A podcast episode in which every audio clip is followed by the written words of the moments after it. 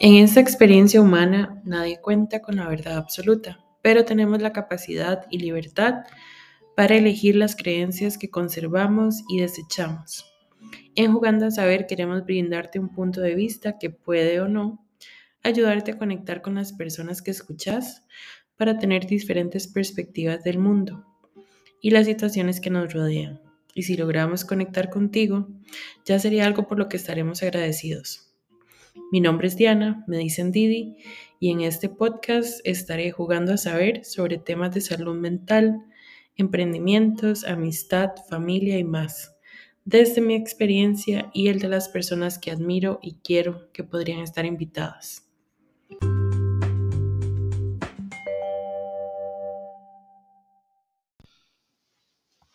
Bienvenidos al episodio 9 de la segunda temporada de Jugando a Saber. Y mis disculpas porque la semana pasada no pude grabar y la semana pasada tuve un fin de semana súper ajetreado. No es queja, estuvo muy chiva. Fui al Haru Fest a cubrir por parte de la página de Marvel Club CR, de la cual soy parte ahora.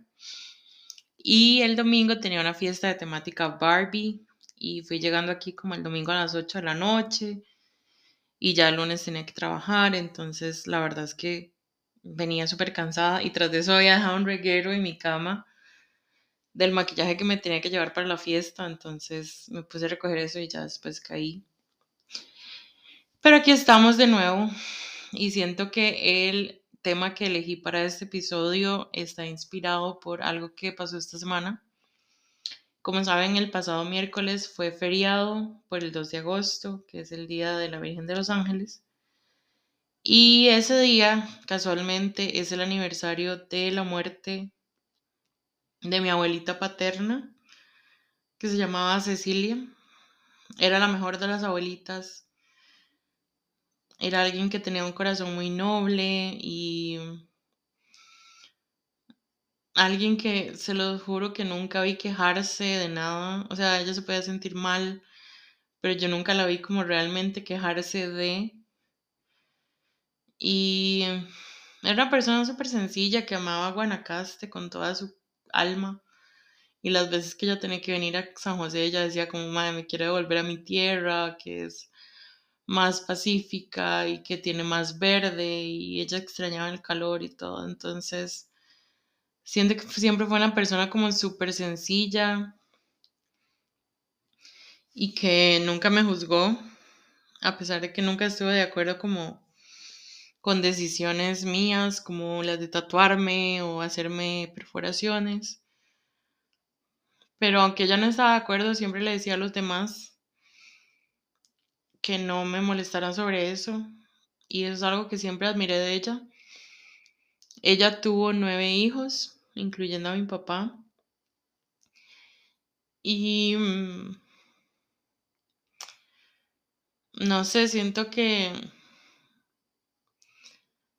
a pesar de eso, ella no romantizaba ni satanizaba la maternidad. Y yo me acuerdo que cuando yo dije que no quería tener hijos, mis tías de ese lado eran como, ay, ¿cómo es posible que la nieta mayor no nos vaya a dar eh, sobrinos nietos o nietos, verdad? Y yo, y abuelita siempre les decía, ay, déjenla, que ella es súper más inteligente para eso y no sé qué. Entonces, era bonito sentirse apoyado de alguien que tenía una realidad diferente y que venía de otra generación muy conservadora y que todavía tuviera como esa apertura em, para estar de acuerdo y respetar las decisiones que tomaban los demás. Obviamente así debería ser todo el mundo en un mundo ideal, pero de, no siempre sucede. En este episodio quería tocar como las cinco fases del duelo, según la teoría de Elizabeth Kubler-Ross. Esta fue una psiquiatra que en 1969 sacó un libro que se llamaba Undead and Dying, sobre la muerte y el morir, en el que describió por primera vez las cinco fases del duelo. Y para esto se basó su trabajo con pacientes terminales en la Universidad de Chicago. El duelo puede ser aplicado a cualquier tipo de pérdida, ya sea una carrera, un sueño, un plan, eh, su vida tal vez como se la tenía planeada de cierta manera. Eh, puede ser un duelo propio o por la pérdida de alguien más.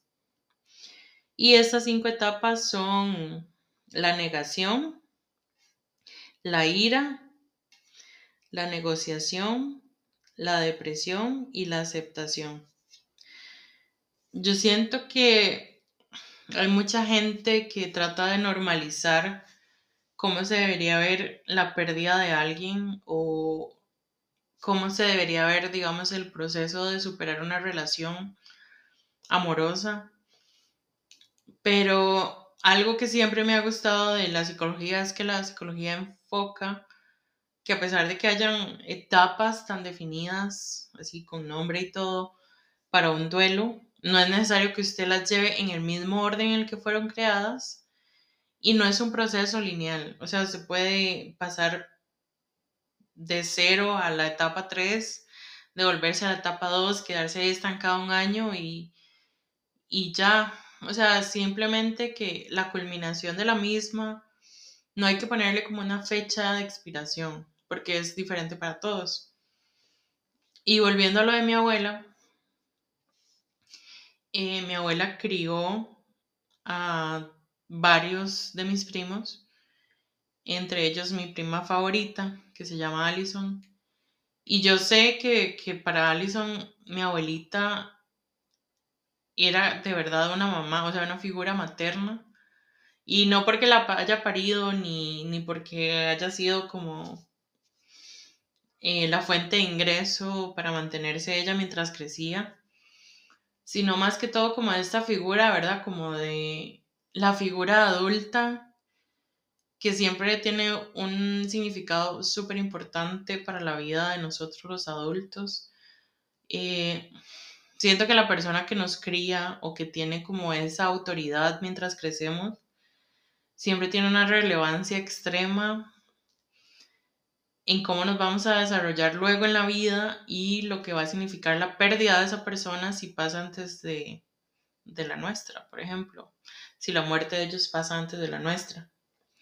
En el caso de mi prima, mi abuela era esa figura de autoridad, eh, la que le enseñó muchas cosas, eh, la que la disciplinaba. En mi caso, esa figura es mi mamá. Entonces siento que para ella, de verdad, mi abuela era como cierto tipo de mamá, a pesar de que ella nunca tuvo esa confusión, ¿verdad? De llamarle mamá a la abuela. Pero es eso, ¿verdad? Como la persona con la que nos criamos, con la que pasamos más tiempo, la que nos enseña más cosas siempre tiene una relevancia muy grande. Y creo que a veces está infravalorado en cómo lidiamos con el duelo de esa persona que de una u otra manera podemos perder en el camino. Ya sea porque cortamos lazos o ya sea porque nos mudamos e independizamos o ya sea porque la persona de esta, eh, la vida de esa persona acaba o la nuestra acaba. Y el duelo de ella obviamente se vio muy diferente al mío. ¿Y a qué voy con esto? Cuando se murió mi abuelita, obviamente a mí se me quebró el mundo. Pero yo siempre tuve como esa empatía con mi prima, porque yo decía, si a mí me está doliendo de esta manera, no me imagino cómo le puede estar doliendo a ella. Y mi papá, ¿verdad? Como buen guanacasteco, él tendía como a, a ocultar sus sentimientos y a que nadie lo viera llorar, a que nadie lo viera vulnerable. Y él se sentía con la autoridad moral de señalar quién estaba o no en derecho de llorar o, o, de demostrar su dolor de diferentes maneras. Entonces a mí me dio mucha chicha que cuando mi abuelita murió, él tuviera el descaro de decirme, ay, ahí estaba la ridícula de su prima llorando como, como si le hubieran quitado lo más importante de su vida. Y yo por dentro como, sí le quitaron lo más importante de su vida. Bueno, no se lo quitaron, se fue. Pasó a otro plano. Y, di yo, yo a ella le tengo mucha confianza y nosotras, hablamos lo más seguido que podemos.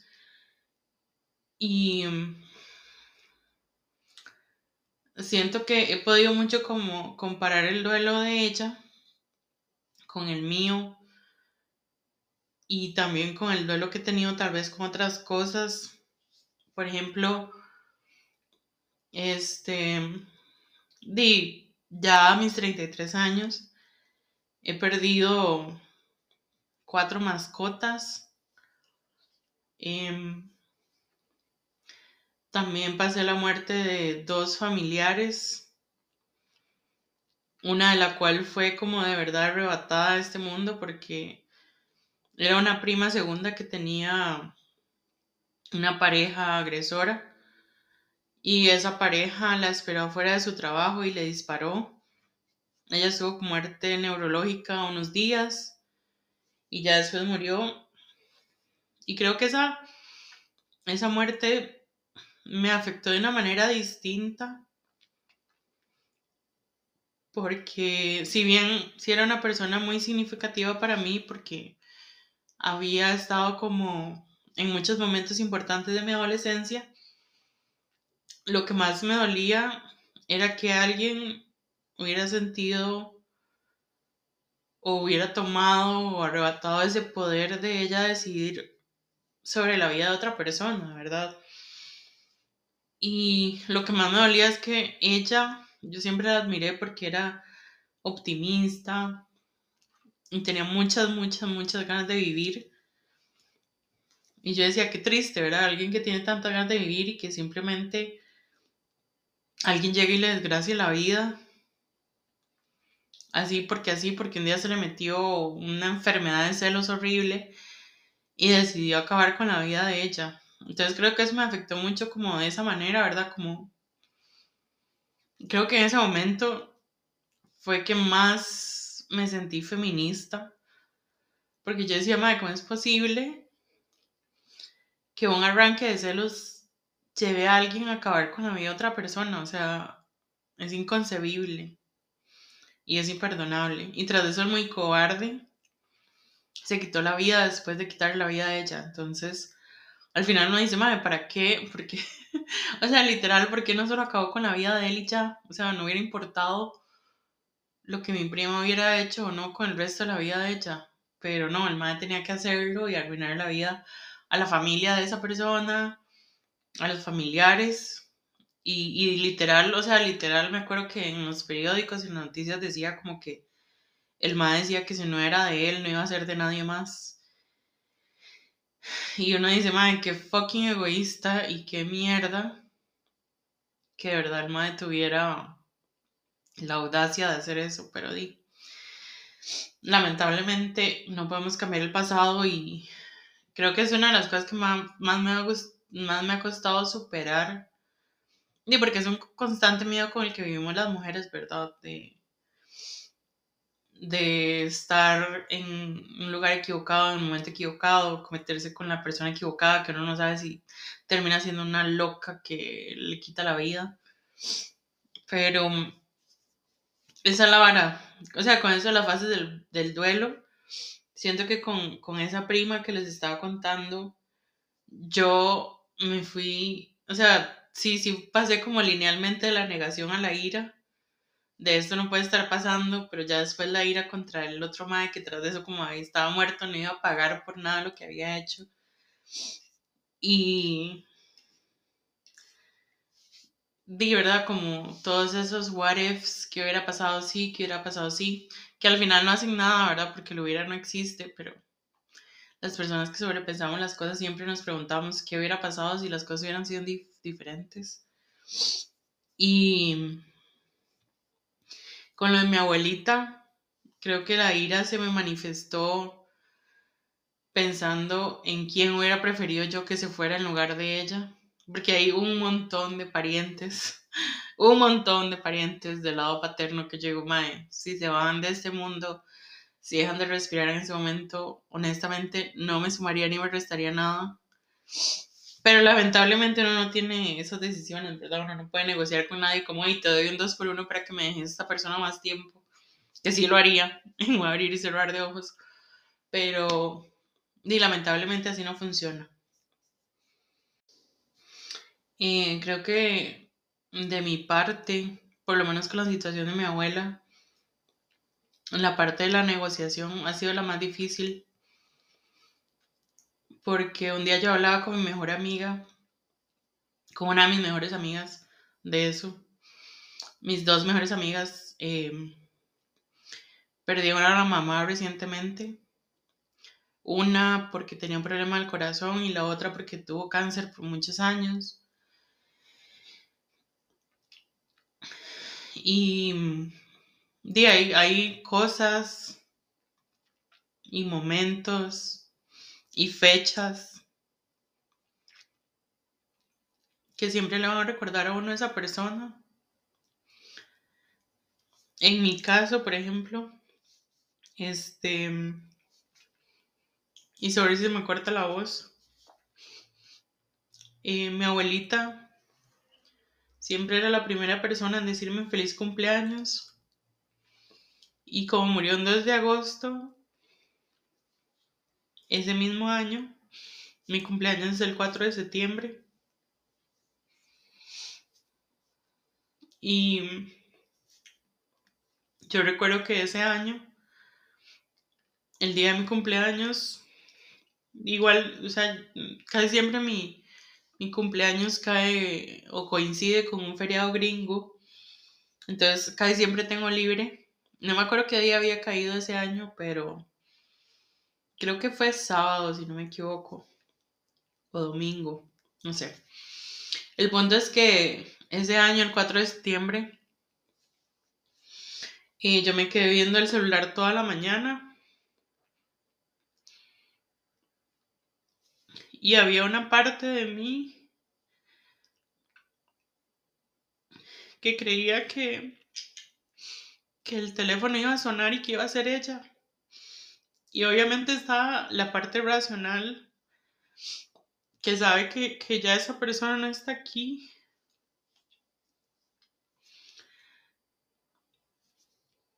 Y es como ese debate interior entre la fantasía de que lo que usted quiere que pase y la realidad de que usted sabe que no va a pasar. Pero era como que cada vez que sonaba mi teléfono con alguna notificación, yo creí que iba a ser una llamada de ella.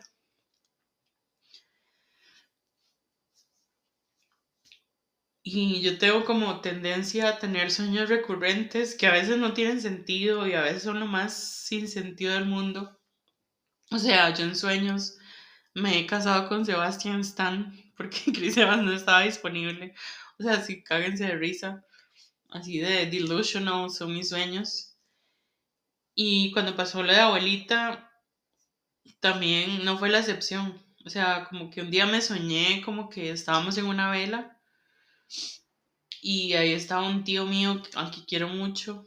Este, y como que yo sabía que, que estábamos en la vela de mi abuelita y tenían como la cajita abierta, ¿verdad? como a veces tienen las velas y yo no quería asomarme, yo le tengo pánico a ver los muertos ahí porque empiezo como a tener unas visiones raras, como que me visualizo yo ahí, rarísimo. Y y recuerdo que, que yo llegué donde mi tío y yo le dije, no, es que yo no me quiero asomar en la caja, yo no quiero verlo así. Y él me dijo como, vaya y se fija en la refri. Y yo, qué raro. Y cuando llegué a la refri, como que la cabeza, o sea, solo la cabeza de mi abuela estaba en un frasco metido en, en la refri, o sea, como un experimento de Halloween o algo así. Y ustedes pueden decir, sí, Diana, mucha tele. Y puede que sí. Pero Dino, o sea, a mí que me gusta ser medio pachamama y medio hippie, he ido como a charlas sobre la interpretación de sueños y, y como tratar de darle un significado a las cosas. Y mm, creo que todavía no he analizado como en profundidad ese sueño, pero puede significar muchas cosas. Eh, creo que cuando uno habla de la cabeza de algo, casi siempre se refiere como a ese liderazgo o a esa posición de autoridad que esa persona tiene en un determinado contexto. Y puede que por ahí vaya la cosa, pero como les digo, no me he sentado como a analizarlo tanto, pero abuelita definitivamente ha estado en mis sueños recurrentemente desde que partió. Incluso el año pasado fui a un festival eh, que era como de brujas blancas en, en San Pedro, bueno, en los Yoses. Y recuerdo que tuve mi primera experiencia con el tarot, nunca me había leído el tarot. Y yo nunca quería ir a esas lecturas donde le hicieron una pregunta, porque yo no sabía qué preguntas son válidas, no sabían si eran eh, preguntas de sí o no, o qué tipo de cosas se podían preguntar. Entonces, en ese festival le estaban ofreciendo como una lectura general donde le daban como una visión de toda su vida y de todos los aspectos. Y hago ya, me parece eso para, para una primera experiencia. Y me dio gracia porque la manera en la que la tarotista eh, repartió las cartas, todo iba bien, o sea, como que ella me dijo, bueno, esta primera fila es su vida laboral y su vida monetaria. La segunda era como mis relaciones sociales, amigos y familiares. Y la tercera era mi relación conmigo misma. Y casi todo fue como súper on the spot, o sea, todo pegó. Lo que me dio gracia fue que se suponía que ella dejó como dos cartas aparte y al final me dijo como que esas cartas generalmente representaban como la relación de la persona con sus padres. Pero ella se volvió y me dijo, es que yo creo que las cartas que le salieron no tienen que ver con sus papás, tienen que ver con alguien que ya dejó este mundo. Y obviamente la primera persona que se me vino a la cabeza fue mi abuelita. Y tras de eso, ¿verdad? Yo me tatué este, como unas alitas y una aureola en, el brazo izquierdo y dice abuelita del 1946 al 2021. Entonces como que todo calzaba, ¿verdad? Cuando ella, cuando ella me dijo eso, yo me volví en el tatuaje y ella dijo, ah, sí, es que perdiste a alguien recientemente. Y yo sí. Entonces ella me dijo como que, como que parecía que yo tenía muy, muy arraigada la presencia de abuelita y que mi constante necesidad de pensar en ella, este, como que estaba sosteniendo el alma de ella a este plano y que por eso ya no había como trascendido todavía. Entonces como que yo estaba literal siendo una piedra en el camino de mi abuelita como por estar tan atada a ella. Entonces la tarotista me sugirió que le hiciera una carta diciéndole que yo sabía que todo iba a estar bien, y que ya no la necesitaba, pero que sabía que de cierta forma ella siempre iba a estar conmigo porque todo lo que ella me enseñó en vida se iba a quedar conmigo. Y eso hice y cuando terminé la carta la quemé. Y fue muy liberador porque de verdad yo como que estaba tan atascada en esa etapa de la ira porque mi abuelita cuando se fue había una situación como muy tensa en la familia paterna y yo decía, ay, qué bonito hubiera sido que abuelita hubiera muerto como en un ambiente más pacífico, ¿verdad? Más civilizado. Pero de, de nuevo, el hubiera no existe. Y creo que toda esa ira que yo sentía contra todo eso que pasó, contra la situación, este, me hacían pensar constantemente en eso. Y ya el día que hice la carta fue como que escupí el último fuego que tenía que escupir y, ya como que me libré de eso. Y yo, bueno, ojalá haya liberado a abuelita también y, y no, espero que su alma, donde sea que esté, esté bien y que pueda pasar lo que sea que pase en, en la siguiente etapa. Pero sí, el duelo es algo complicado, es algo complejo, es algo que no tiene una duración fija, no tiene un orden fijo y hay que permitirse vivírselo. No hay que permitirse vivirlo de la manera en la que usted crea que le va a beneficiar. Creo que las peores personas son las que le pasan diciendo a ay, no llore, ya eso pasó, supérelo. No, o sea, si se tiene que llorar, llore. Si se tiene que pegarle a una almohada para quitarse la ira, imaginarse que esa almohada es alguien más, hágalo. Todo lo que sea para su sanación, para que usted logre pasar esa etapa, hágalo, porque es necesario. Y nunca se recriminen nada, o sea, nunca se recriminen, ay, ¿cómo es posible que yo todavía esté pensando en eso, que todavía me ponga triste por eso, que todavía me esté pegando esta fecha? Porque todo es eh, proporcionalmente relacionado al amor que le tenemos a eso, a esa situación, a ese trabajo, a esa relación, a esa persona. Entonces, simplemente sientan sus emociones, eh, verbalicen, analicen, abrácenlas, acéptenlas y ya después de eso todo va a fluir. Y eventualmente hay una frase que me gusta mucho, que ahorita no recuerdo quién es, pero decía como que no hay no hay atajos para olvidar una persona. Uno simplemente continúa extrañándolas hasta que se da cuenta que un día ya no las extraña más.